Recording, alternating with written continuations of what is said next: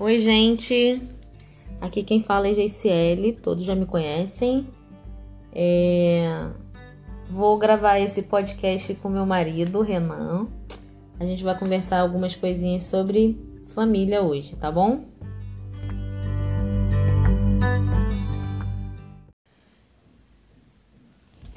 Vamos lá começar os nossos tópicos que nós anotamos. É... A gente separou algumas algumas leituras, né, para a gente se familiarizar é, com o assunto família, né? E eu coloquei aqui é, um, uma ordem, né? Eu coloquei a formação do homem, a formação da mulher a queda e a formação da família. É, tem alguma coisa para falar, amor? Não, nada tem não. Tá bom. Então vou começar falando aqui sobre a formação do homem. Eu separei é, versículos lá em Gênesis, né? Gênesis 2, é, versículo 7, é, que fala o seguinte: então, do pó da terra, o Senhor formou o ser humano. O Senhor soprou no nariz dele uma respiração de vida e assim ele se tornou um ser vivo. É, Deus formou o homem, né, lá no, no jardim do Éden, e ele foi o primeiro ser a ser criado depois dos animais, né, o, o primeiro ser humano. Então foi o homem que foi criado primeiro. E também separei é, Gênesis 2, versículo 15, que diz o seguinte: Então o Senhor Deus pôs o homem no jardim do Éden para cuidar dele e nele fazer plantações. É, tem uma versão que eu li que diz o seguinte, que diz que o homem foi colocado no jardim para cultivar e guardar o jardim. E eu é, tirei um ensinamento disso que neste momento, já lá no princípio, quando ele definiu as tarefas do homem, ele já disse que ele teria que cultivar e guardar. No caso ali, ele estava falando do jardim, né? Mas eu procurei o significado das palavras cultivar e guardar. E foi bem interessante. Você pode ler pra gente, amor? É, na parte de cultivar, é, também pode ser entendido como desenvolver, aperfeiçoar pelo cuidado, trato contínuo, diligência. No, na parte de guardar, pode ser entendido também vigiar com o intuito de defender, proteger e preservar. Então, assim, eu acabei olhando esses dois significados e é como se tivesse desde esse momento, né, definido quais seriam as tarefas do homem. Você concorda comigo? Que ele foi, ele foi designado para desenvolver e aperfeiçoar né, o, o cuidado, o trato contínuo, nesse caso com a natureza, mas provavelmente mais para frente, com a formação da mulher, isso seria estendido à esposa e ao lar e a tudo aquilo que o homem representa dentro do conceito de família, né? E também guardar, que seria é, defender, proteger, preservar né, a vida da, da criação, que Deus, no caso, confiou a Adão, e também da família que ele estava criando ali já no Éden. Né? Sim, sim, verdade. É, depois disso, eu separei alguns versículos para falar sobre a formação da mulher, que é lá em Gênesis 2, o versículo 18 que diz o seguinte: Depois o Senhor disse: Não é bom que o homem viva sozinho. Vou fazer para ele alguém que o ajude como se fosse a sua outra metade. Eu vou pedir para o Renan é, abrir aqui é, na Bíblia no celular dele, porque tem umas versões que acabam sendo um pouquinho melhores do que essa do que eu estou lendo. Então, versículo 18 diz o seguinte: Não é bom que o homem é que o homem viva sozinho. Vou fazer para ele alguém que o ajude como se fosse a sua outra metade, nessa versão que eu li. É, na versão que ele vai ler, fala diferente. É, na versão que eu leio é, é a nova versão internacional, né? E diz assim o versículo 18 do capítulo 2: Então o Senhor Deus declarou: Não é bom que o homem esteja só. Farei para ele alguém que o auxilie e lhe corresponda. Muito, muito interessante essa, essa versão, porque ele fala sobre é, o auxílio, né? Que a esposa, no caso, Deus criou a esposa com o intuito de colocar alguém para auxiliar Adão, né? Ele já tinha definido as tarefas que Adão desempenharia e aí ele colocou uma pessoa para estar com ele, né? Para poder fazer com que ele é, tivesse um auxílio, né? Significa que ele talvez não não desse conta de tudo sozinho no, no sentido de que tudo fosse ficar para ele. Teria que ter alguém para dividir a, as tarefas, né? Concorda comigo? Não, sim, concordo. Né? É uma, uma visão bem interessante. E aí eu separei uma outra, um, uma outra parte do, do texto lá em Gênesis, que é no 2 também, 20 até o 24, que diz o seguinte: é, Ele pôs nomes nas aves e em todos os animais domésticos e selvagem, selvagens, mas para Adão não se achava uma ajudadora que fosse como a sua outra metade. Então o Senhor Deus fez com que o homem caísse num sono profundo e enquanto ele dormia, Deus tirou uma de suas costelas e fechou a carne naquele lugar. Dessa costela, o Senhor formou uma mulher e a levou ao homem. Então o homem disse: Agora sim, esta é a carne da minha carne e osso dos meus, e, e osso dos meus ossos. Ela será chamada de mulher, porque Deus a tirou do homem. E é por isso que o homem deixa o seu pai e a sua mãe para se unir à sua mulher e os dois se tornam uma só pessoa. E aqui ele define, né, que uma ajudadora para Adão, uma auxiliadora, Não. e ele é para isso faz com que Adão durma e tira um pedaço da carne de Adão para que faça alguém, para fazer alguém, né? É, eu acredito que isso tenha um peso muito grande na questão do, do conceito de, de ser carne da mesma carne, de se tornar uma só carne com casamento, né? Porque é, você acaba sendo um com a pessoa. É, o legal de tudo é que o Senhor ele foi tão inteligente para poder tirar da costela, porque é de uma parte que fica um ao lado do outro.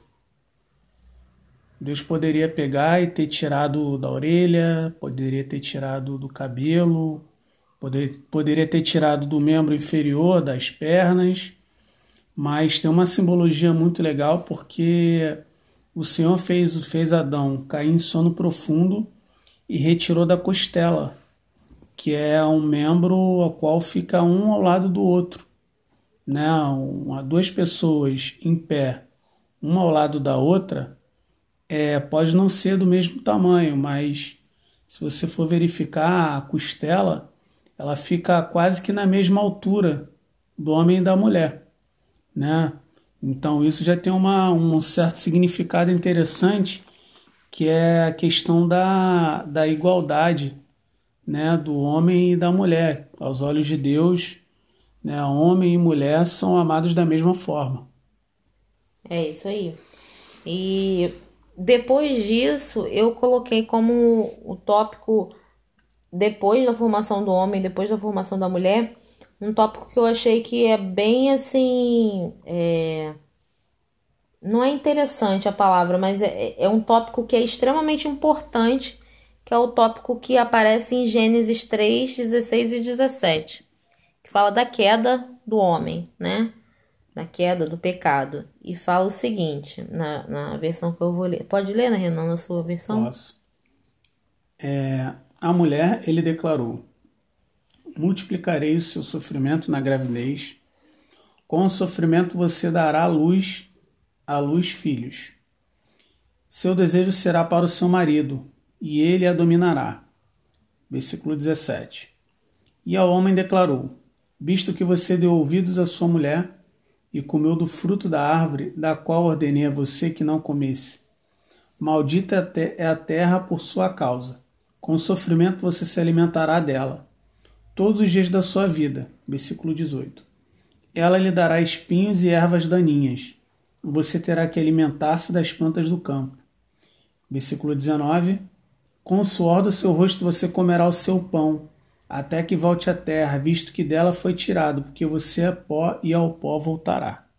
É, eu tinha separado aqui até o 17, mas foi bem interessante ele ter lido até o 19, porque fala sobre ele, o homem retirar o seu sustento do de tudo que ele fosse fazer na terra, né, suando e trabalhando duro para conseguir. E aqui eu separei para a mulher duas situações, né? As dores de parto que vieram, né, com o pecado, com a queda, com com com fruto proibido tendo sido comido, da, tomado lá da árvore, é, e o domínio do marido sobre a mulher. Porque, assim, das coisas que eu li, das coisas que eu entendo, muitas pessoas talvez olhem esse texto e ficam assim: ah, da partir de agora vou ter que obedecer e ele vai ter que mandar em mim. Na verdade, eu entendo muito isso como é, o marido deixava Eva livre, né? Adão deixava Eva livre. E Eva, ela teve uma, uma visão muito é, audaciosa daquele, daquele fruto, né? Se sentiu muito é, compungida a comer do fruto pela, pela aparência do fruto e do que ele poderia oferecer para ela. E Adão, pelo que a gente percebeu, ele não estava tão perto dela. Ela meio que tomou uma decisão impensada sozinha, uhum. mas levou para ele, para ele também tomar, né, comer do fruto. Ele comeu também, então a influência que ela teve sobre Adão foi uma influência extremamente grande que causou um, um grande impacto, né? Não culpando a mulher, porque isso é, é inerente ao ser humano. Então foi dessa forma porque foi dessa forma, tá em Gênesis registrado, mas poderia ter sido ao contrário. Não, é uma questão humana, não é uma questão entre homem e mulher. Mas aí Deus definiu que a partir daquele momento, né, a mulher ia ficar sob o domínio do marido. Sim. Ou seja, é importante vocês conversarem. Porque talvez se elas tivessem falado, olha, o que, que você acha de comer daquela árvore ali? Aí, não, Deus falou pra gente não comer. Então, às vezes, você guardar muitas coisas para si mesmo. Ah, aconteceu alguma coisa e você não comentar. Não fica guardando aquilo ali sozinho, não, porque aquilo ali em algum momento pode dar algum problema, né? É melhor é definirem as coisas de comum acordo. Você acha Senão, que, que é mais ou menos dessa forma? É bom, é bom falar porque, de certa forma, aquilo ali vai ter poder sobre a sua vida, né? Se você não pegar e comentar logo e falar, você com certeza vai ter problemas depois e esses problemas saem até da da proporção que estava antes. O problema ele vai crescendo, crescendo, crescendo e chega uma hora que às vezes é, às vezes é melhor você contar para que duas cabeças pensem melhor do que uma e aí você acaba se complicando, né? Ao invés de você contar, às vezes você conversar, de você exercer a comunicação, né, para poder até também melhorar o seu, o seu, seu melhor canal de, de interação com o seu cônjuge, que é a sua comunicação, não só com o seu cônjuge, mas também com os filhos, né? Que tem dentro de casa, para quem tem filhos, para poder ter uma boa uma boa paz entre a família, assim falando, né? Ter, ser, trazer é, uma certa pacificidade, né? trazer paz. É, e aí a parte que eu separei para o homem, que tem nesse contexto aqui de Gênesis 3, é que ele ia conseguir as coisas pelo suor do rosto, pelo trabalho duro, né? Uhum. E ele foi. É, foi dado a ele, terá de trabalhar pesado e suar para fazer com que a terra produza algum alimento. Isso até que você volte para a terra, pois dela você foi formado, foi feito de terra e vai virar terra outra vez né? E, e ele e Deus falou também no 17 que é, a terra será maldita, né? Foi foi destinado ter a terra ter espinhos e, e, e abrolhos, né? Eu acho que foi esse o termo que ele usa. E aqui no comentário da Bíblia ele fala assim: é, a terra será maldita, a desobediência de Adão resultou em castigo para toda a terra, trabalhar duramente. E não que o trabalho seja um castigo. Obriga... Óbvio que ele teria que cuidar da terra e conseguir os, as coisas que ele precisaria através da terra. Só que acabou que essa desobediência é, foi afetando também essa questão, né? Tanto a convivência familiar quanto a forma como o homem teria que trabalhar sobre a terra, né? E dado isso, a gente vai começar agora a falar sobre a formação mesmo da família, né? Como é que ela se forma. E a gente vai falar algumas coisinhas, a gente vai conversar aqui a respeito de como é que algumas coisas que acontecem às vezes nas famílias acabam atrapalhando a nossa vivência na igreja e na sociedade. Beleza, vamos para próxima parte, né? Que é a formação da família. Que lá em Gênesis 2, 24, ele fala sobre é, bem, bem o início da família mesmo, que é o homem deixar o pai e a mãe para se unir com a sua mulher e os dois se tornam uma só pessoa. Na minha versão, em algumas versões fala uma só carne, né? É essa versão que você tem, amor? É, é, fala assim a minha. Por essa razão o homem deixará pai e mãe e se unirá à sua mulher, e eles se tornarão uma só carne. É, eu acho que falar sobre isso é até bem clichê falar e acaba sendo repetitivo. Tem muitas famílias que é, não tem muito. são muito apegadas né, entre si e tem uma dificuldade muito grande de. É, às vezes até um pouco de dificuldade financeira. Algumas pessoas constroem casas, né, em cima ou atrás da casa dos pais. Mas é, em alguns casos acaba sendo até tranquilo, porque é, mesmo estando muito perto, tem muito essa questão de divisão, né? É, entende como uma casa à parte, outra família e tal mas em muitos casos acontece de, de haver muita invasão, né? De, de mães ou pais ficarem muito. Tudo que falta lá na casa do filho, vai lá pegar e tal, e aí não, não, não bate direito na porta, acha que ainda tá dentro da casa, né? Isso gera, eu acredito que gera bastante é, problemas, né? Alguns problemas, assim, bem chatos de se resolver, que gera até um pouco de tensão entre, entre o casal. Você tem alguma coisa para falar sobre isso? Ah, tem. É muito complicado porque dependendo da casa, óbvio, né? O depois que o filho casa ou a filha casa, né?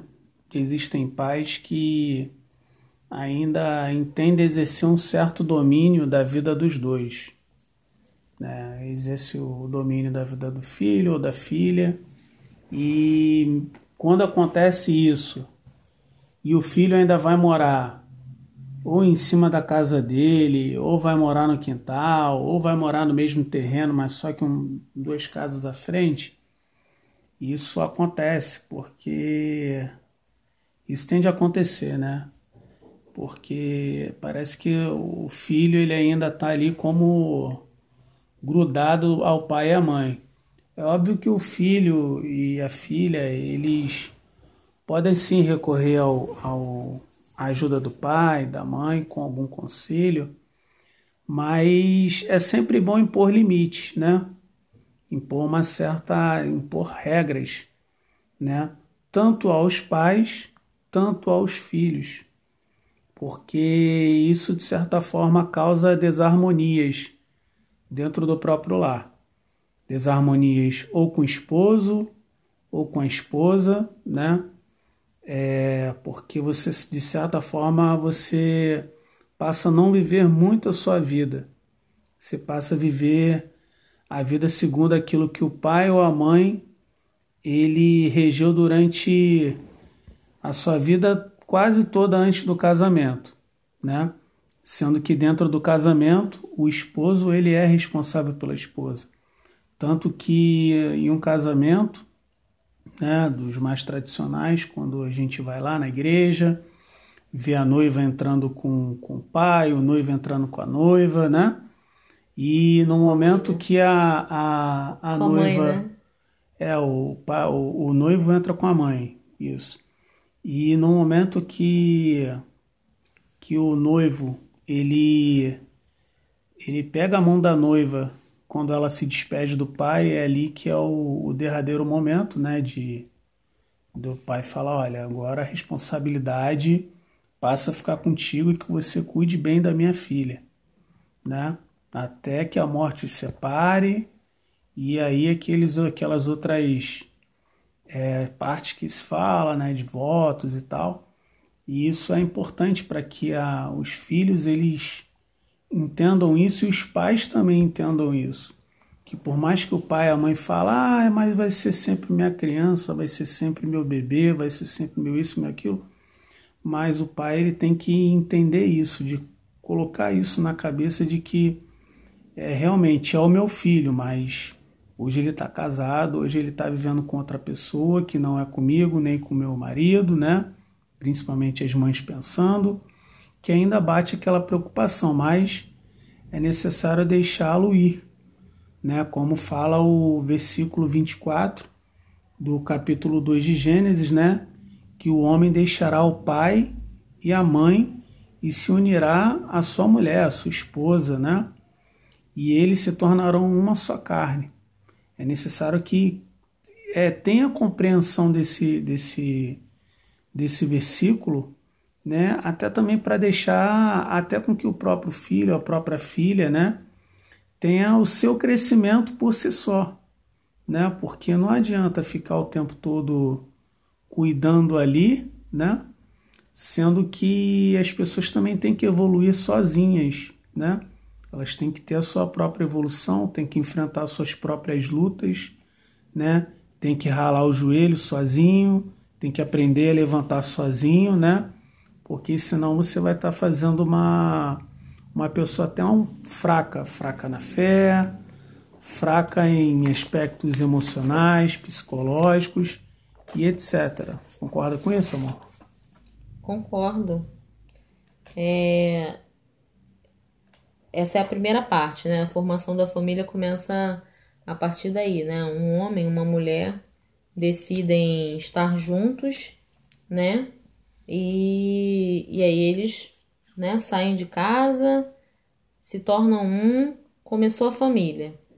E aí lá em Efésios a gente encontra também algumas algumas é, recomendações, né? Deixa eu só achar aqui é, Timóteo.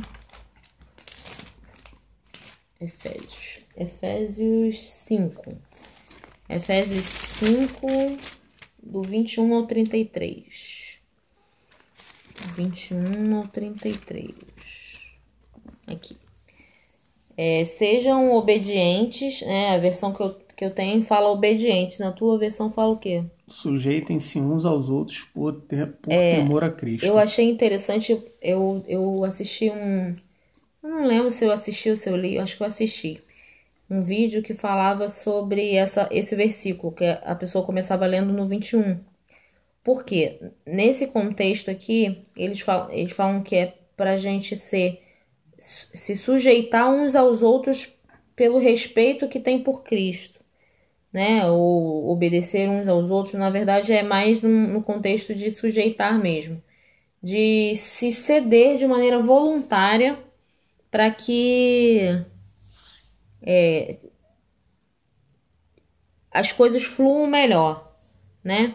Então, é, o, eu estava vendo que o, o contexto de submissão, de obediência, ele vem muito da questão de suje, se sujeitar que é você, é, de maneira voluntária, se colocar de uma maneira com. É, é como se fosse assim, dar um passinho para trás para que as coisas fluam, para que as coisas fiquem de maneira mais harmoniosa, né? Não significa você é, aguentar tudo que a outra pessoa fala de maneira é, sem nenhum tipo de crivo, nem de nem nenhum tipo de, de limite, nem nada disso. É mais por uma questão de de harmonia, né?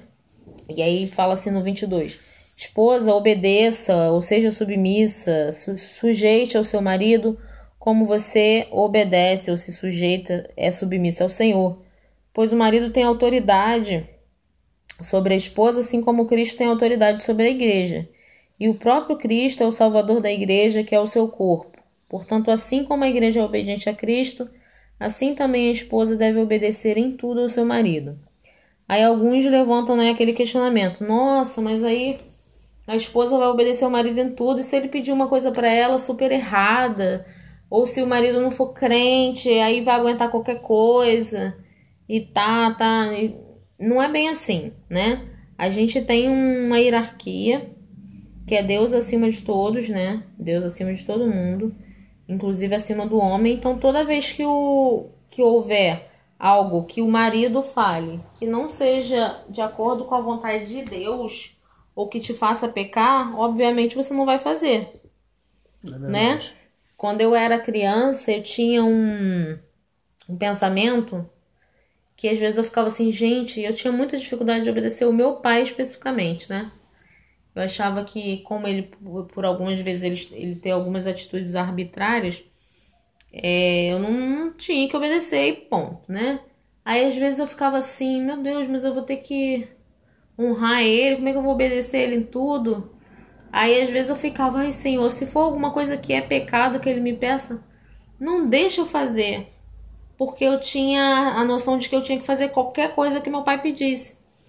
E não, não é de maneira desenfreada. A gente tem que fazer de acordo com o que a Bíblia manda. Se for alguma coisa que meu marido me peça que é pecado, obviamente a palavra dele não vai valer nesse sentido, né? E aí o texto continua. E o próprio Cristo, que é o Salvador da igreja, que é o seu corpo. É, portanto, assim como a igreja é obediente a Cristo, assim também a esposa deve obedecer em tudo ao seu marido. Aí, esse tudo aí é o que a gente já falou. E aí ele fala, o texto começa a falar: Marido, ame sua esposa assim como Cristo amou a igreja e deu a sua vida por ela. Ele fez isso para dedicar a igreja a Deus, lavando-a com água e purificando-a com sua palavra. E fez isso para também poder trazer para perto de si a igreja em toda a sua beleza pura e perfeita, sem manchas ou rugas ou qualquer outro defeito. E o homem deve amar a sua esposa assim como ama o seu próprio corpo. O homem que ama a sua esposa ama a si mesmo. Porque ninguém odeia o seu próprio corpo, pelo contrário, cada um alimenta e cuida do seu corpo como Cristo faz com a igreja. Pois nós somos membros do corpo de Cristo, como dizem as Escrituras Sagradas, e é por isso que o homem deixa o seu pai e a sua mãe para se unir à sua esposa, e os dois se tornam uma só pessoa. Ele repete aquilo que a gente já leu lá em Gênesis, né? Falando da, da, do amor que o marido deve ter para com a esposa, né? Que é um amor que, assim, eu acho mais fácil é a gente eu tentar entender o que o meu marido fala para eu tentar é, me sujeitar a ele, né? Muitas vezes é, é um pouco difícil em algumas situações, mas a gente tenta do que ele talvez me amar como Cristo amou a igreja. Você acha mais difícil ser submisso ou é mais, mais difícil me amar como Cristo amou a igreja? O que, que você acharia mais difícil? Olha, uma pergunta bem bem difícil de, de responder, né? De você amar a sua esposa é, e é, tem uma comparação muito forte, né? É, bem forte. De você amar, amar a sua esposa assim como Cristo amou a sua igreja, que deu a vida por ela. Né? E isso realmente é uma é uma parte um tanto um tanto é, é um tanto séria, né? De você amar alguém a ponto de dar sua vida por ela.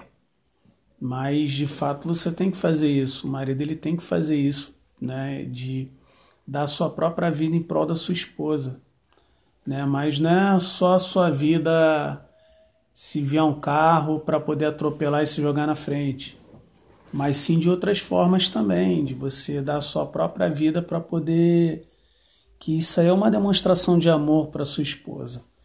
De você demonstrar afeto, de você ficar às vezes acordado quando ela está passando mal, você ficar você ficar às vezes sem ver algo que você quer ver para poder em prol essa renúncia para poder ficar perto da sua esposa. Às vezes é algo muito importante que vai te trazer uma satisfação pessoal, uma satisfação pessoal, uma satisfação individual, né, para você estar tá, tá sempre junto com a esposa. Né? Na Bíblia que a minha esposa está lendo aqui, no versículo, no rodapé da Bíblia, ele tem uma, uma parte que é muito interessante, né? que três características importantes que, que tem que nortear uma, um relacionamento de um cristão, de um casal cristão, que é a obediência, a, submissão, a submissão e o serviço. Né? E até então, a, a, isso é contrário ao que nós vemos em muitos relacionamentos seculares por aí. Né? E existe a, a grande ideia do, do modernismo nós vimos por aí acerca da, da questão da figura da mulher e sobre aquilo que até os, as pessoas pelo mundo afora tendem a descredibilizar o próprio cristianismo com a figura feminina, né?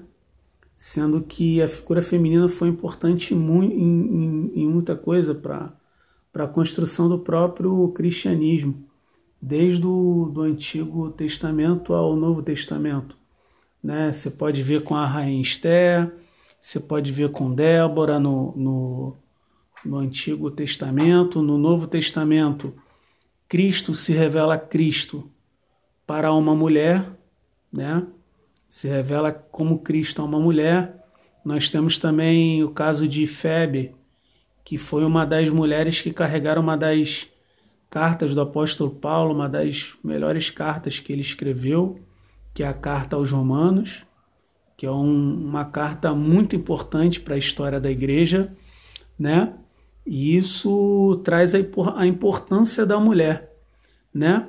E, e não tem que ser essa competição como a gente vê pelo mundo afora, da guerra dos sexos, que o pessoal fala de homem contra mulher, porque não adianta, um complementa o outro.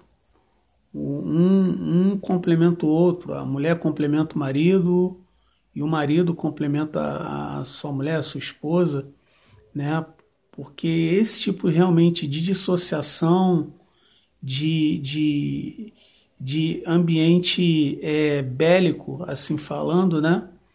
É um tanto nocivo para o relacionamento dos dois e isso aí não traz crescimento a nível de nada. É verdade. E, e assim, é... é importante ter definido quais são os papéis dentro de um lar, né? Eu nunca vou conseguir fazer tudo. Renan também nunca vai conseguir fazer tudo. E se a gente tentar, a gente vai ficar extremamente desnivelado, né? Tipo, se é uma pessoa que te oferece um amor é, supremo, como, como Cristo ofereceu à igreja, não tem por que eu não me submeter a ele, mas não ah, virar uma escrava, uma sem, sem mente, sem, sem poder de escolha ou decisão. Não é isso. Eu vou ter prazer em me sujeitar, vai ser uma escolha, um, é, eu, eu vou me ceder voluntariamente para atender questões que sejam mútuas, que façam bem pro, pro, pro casal como um todo, né? Que façam bem para minha carne, porque ele vai ser da ele é minha carne, eu a carne dele então, a forma que ele me amar, eu vou conseguir ceder porque, né, é algo bom pro casal, é né? Hoje eu tava, quando eu tava pesquisando sobre isso, eu pensei muito no, na questão do corpo mesmo. Você tem lá o seu corpo, sua cabeça e sua barriga, seu estômago, né? Aí você tá com fome, vai almoçar, vai comer, e aí você come. Chega uma hora que seu cérebro fala assim, sua cabeça fala assim, é, você já está satisfeito. Só que aparentemente o seu olhar ainda tá vendo, ah, ainda tem comida aqui, eu vou quero mais um pouco. Não, mas você já tá bom. Então o seu estômago se sujeita ao seu cérebro porque naquele momento ali, né, no, no, é, faz bem para você pensar de maneira racional, obedecer ao, ao, ao pensamento racional. Uhum. E o corpo é mais ou menos assim, ele anda em harmonia quando cada um exerce sua função, né? Não significa que eu não vou, que eu não vou fazer nada na minha casa é... e que ele não vá fazer nada sem, sem me comunicar, nada disso. Significa que a gente vai ter que sempre conversar, entrar num acordo para que as coisas aconteçam. E muitas vezes eu não vou conseguir falar com ele naquele momento, falo com ele depois. E, e as coisas vão se, se, se, se costurando, né? Vão se resolvendo. E a importância de cada um exercer o seu papel. Porque quando a gente está de uma forma desnivelada na casa, a gente exerce papéis contrários, perde-se muito tempo e as coisas ficam extremamente sem harmonia, né? Se eu fosse a pessoa que ama, condicionalmente dou a minha vida pela casa, que faço tudo pela casa, e ele fosse a pessoa que sempre se sujeitasse, talvez eu enxergasse ele como um homem que não tenha atividade nenhuma, que seja uma pessoa omissa ou coisas do tipo. Isso gera um desnível, porque a, a mulher tem, o, tem a, o instinto de ser protegida mais do que proteger. E o homem tem um instinto mais de proteção do que de ser protegido, né? É, é como se ele soubesse se virar sozinho. Hum, é, né? Sabe se virar em relação aos perigos. E vamos adiantar um pouquinho para poder a gente falar da parte dos, dos filhos, né? Que aí o texto continua, fala da, dos filhos e dos pais. Né? Lá no capítulo 6, do 1 até. Eu, eu não vou citar até o 9, porque o 9 fala muito de das pessoas que são os empregados, né? Os escravos dos seus donos. Mas eu vou falar só até o versículo 4, que é: Filhos, é, o dever cristão de vocês é obedecer ao seu pai e à sua mãe, pois isso é certo, como dizem as Escrituras.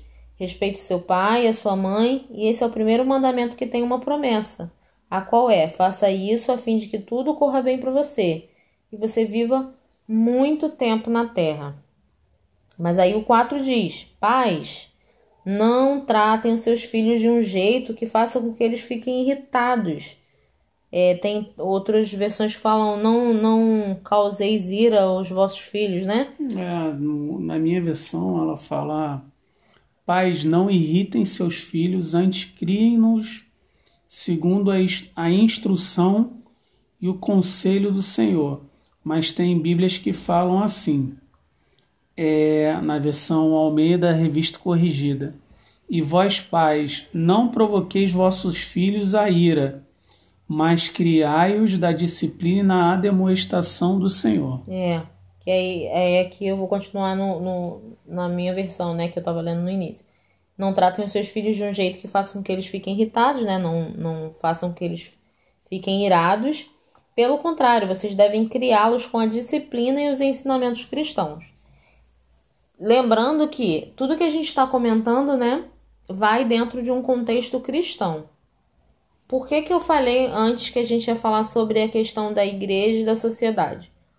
Porque a gente teve muitas mudanças no mundo, muitas, assim, é, mudanças que foram assim cruciais para o momento que a gente tem vivido hoje, né? Que são, eu creio que são os últimos dias.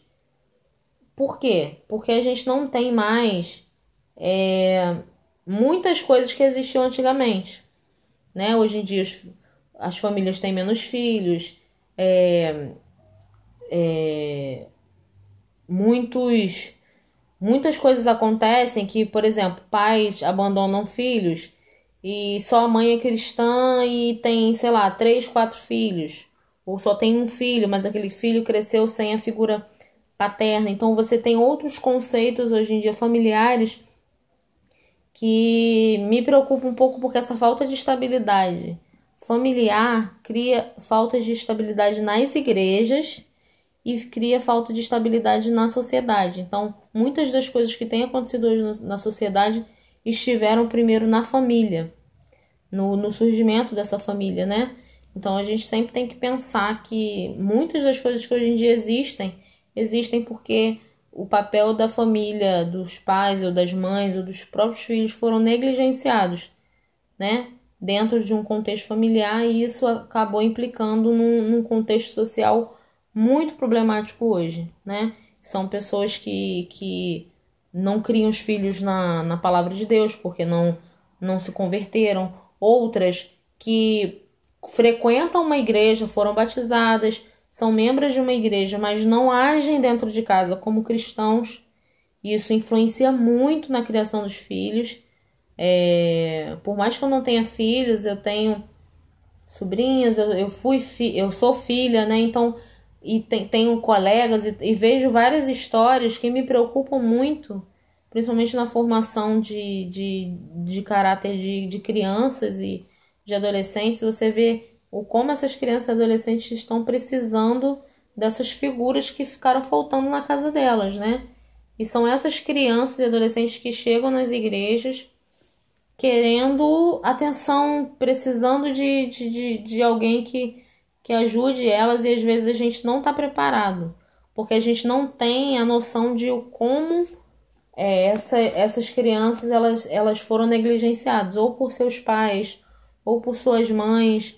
Né? Hoje em dia a gente tem várias coisas, depois a gente pode até, é, se, se, esse, se, esse, é, se essa oportunidade puder ser repetida, é, falar sobre alguns contextos familiares que a gente talvez não esteja tão familiarizado, que são pessoas que a gente talvez não saibam o, quão, o, o quanto negligenciam seus filhos, né? Tratam mal, são malvadas mesmo, né? Porque a gente talvez não, não tenha tanto essa essa experiência. Talvez a gente crescendo ou estando dentro de uma igreja sempre veja mais o problema. Ah, tá, mas aí a gente ajeita aqui, ajeita ali, porque somos crentes, estamos pensando nosso lado, mas existem pessoas que sofrem coisas que a gente não consegue nem, nem pensar, né?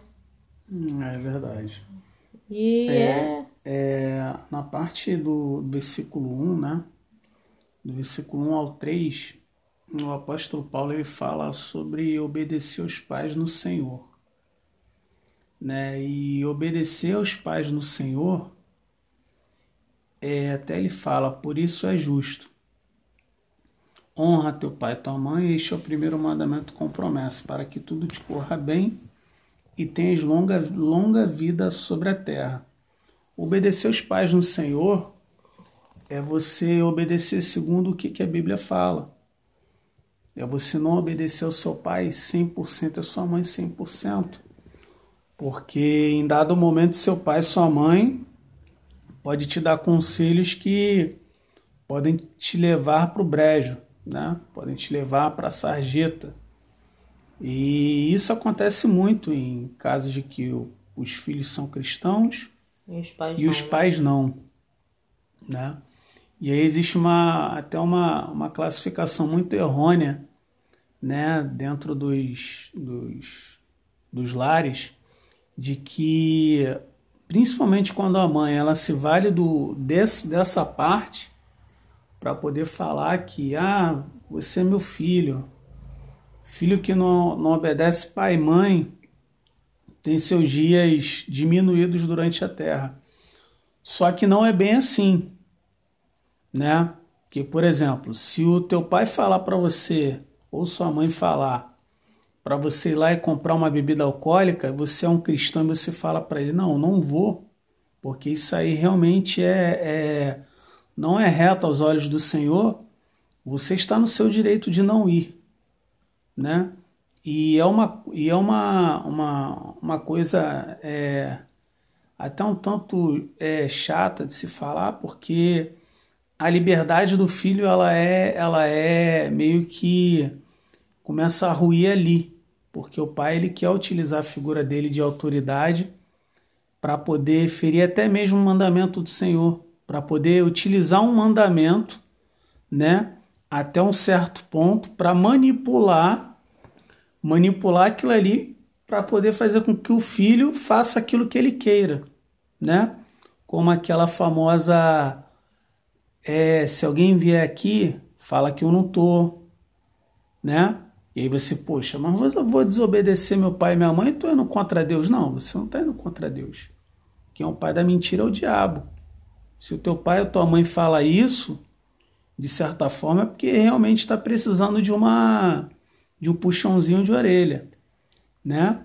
E isso é uma é uma é algo que realmente tem que ser visto.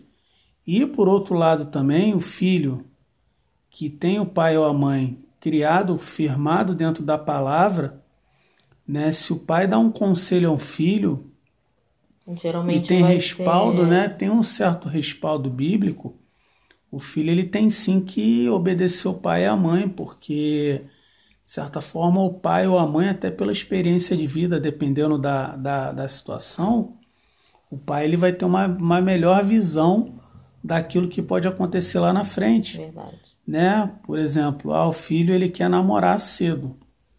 E aí o pai ele não tem tantas boas lembranças de que ele namorou cedo e a formação de formação de caráter dele, ele depois ele teve que aprender meio que um pouco na marra e foi corrigido ali na a, a duras penas, né?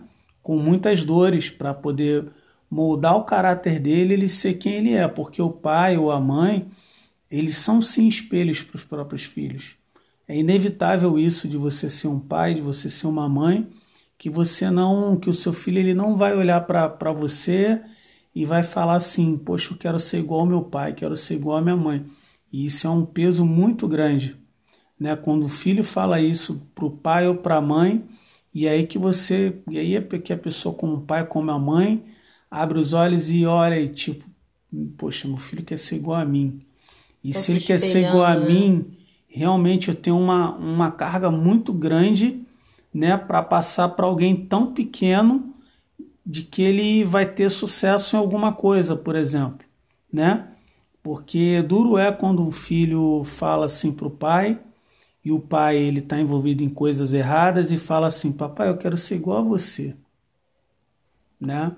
E aí o, o pai depois de um tempo ele vai cair por si, e vai falar: Poxa, meu filho está querendo ser igual ao que eu quero ser. Poxa, eu não estou fazendo muitas coisas boas, né? Então realmente eu tenho que me corrigir nisso, nisso e nisso. Né? Isso é uma. E no versículo 4 fala: Pais, não irritem seus filhos, antes, criem, antes criem segundo a instrução e o conselho do Senhor. Corrobora até com o que eu tinha comentado antes, de que o pai, o pai e a mãe, não deve irritar os seus filhos, e sim criar na instrução e no conselho do Senhor. Do filho não fazer aquilo que o pai ou a mãe manda cegamente, né? sem ao menos ter o, o, o ponto para questionar se algo é bom ou ruim. Né? De você utilizar para si a figura de pai e mãe, isso simboliza muito um abuso de autoridade um abuso de autoridade, porque pai e mãe também já foram filhos, também já foram crianças, já erraram, já caíram, já machucaram o joelho, né? Já levantaram e de que não é de aço, é de carne e osso. E que também quando o filho ele ele levanta um questionamento, digamos, questionamento plausível acerca de determinada situação, é necessário que o pai e a mãe também ponham a mão na consciência acerca do que eles fizeram lá atrás, se é uma situação bem parecida com aquilo que o filho está trazendo ali, né? De, por exemplo, o pai e a mãe é em lares não cristãos, né? O pai e a mãe xinga, mas fala para o filho não xingar. Mas aí, quando ele fala não xinga porque eu não gosto que você xingue, meu filho. Aí o filho vai e fala para a mãe: Mas mamãe, a senhora xinga, papai, o senhor xinga, por que, que eu não posso xingar? Já é pelo exemplo, né? Que os primeiros líderes da gente são os nossos pais dentro de casa. E a liderança ela vem pelo exemplo. Se o seu pai ele não te dá um bom exemplo de pai, ele não é um bom líder. E se ele não é um bom líder, as chances de você ser um péssimo líder, um péssimo chefe de família, um péssimo pai é, são enormes. As filhas também, acontece isso, né? Porque quando o pai ele é indagado por um filho, se ele fez alguma coisa de errado, o pai ele vai querer o orgulho, ele sobe primeiro para poder falar até para o filho calar a boca. Não, cala a boca porque você não sabe de nada. Mas que na realidade o pai ou a mãe lá atrás eles fizeram igualzinho, né? Eles não gostam de ser questionados. Então é algo aí que você tem que ter uma certa um certo equilíbrio, né, para poder saber dosar. Tanto o pai que é cristão ensinar o filho de forma correta, né? Tanto o filho que é cristão também Dá procurar exemplo. dar exemplo e ensinar o pai ou a mãe, porque também ensina-se a pai e mãe. O, o, o, o aprendizado não é apenas de cima para baixo, e existe também aprendizado de baixo para cima. Porque se um filho ele é cristão e os pais não são, e o filho dá um, dá um testemunho através das suas atitudes, através do seu comportamento dentro do seu lar, é, necess, é necessário sim que o pai e a mãe pare para prestar atenção e ver as atitudes do filho, né, que é um, um servo do Senhor, para ver o que, que ele está fazendo diferente, o que, que ele tem sido, para ver o posicionamento do filho, né, e tirar essa visão de, de abuso de autoridade, como a gente vê em muitos lares, né, para poder tirar essas vendas dos olhos, de olhar com outros olhos o seu próprio filho. É isso aí. Essa segunda parte ficou um pouco longa. Tem muitos assuntos que a gente pode explorar em cima disso. Pode ficar para uma próxima oportunidade, se for possível, que vai ser muito legal, imagino. E é isso. Espero que vocês gostem. Até a próxima. Até a tchau, próxima, tchau. pessoal. Tchau, tchau.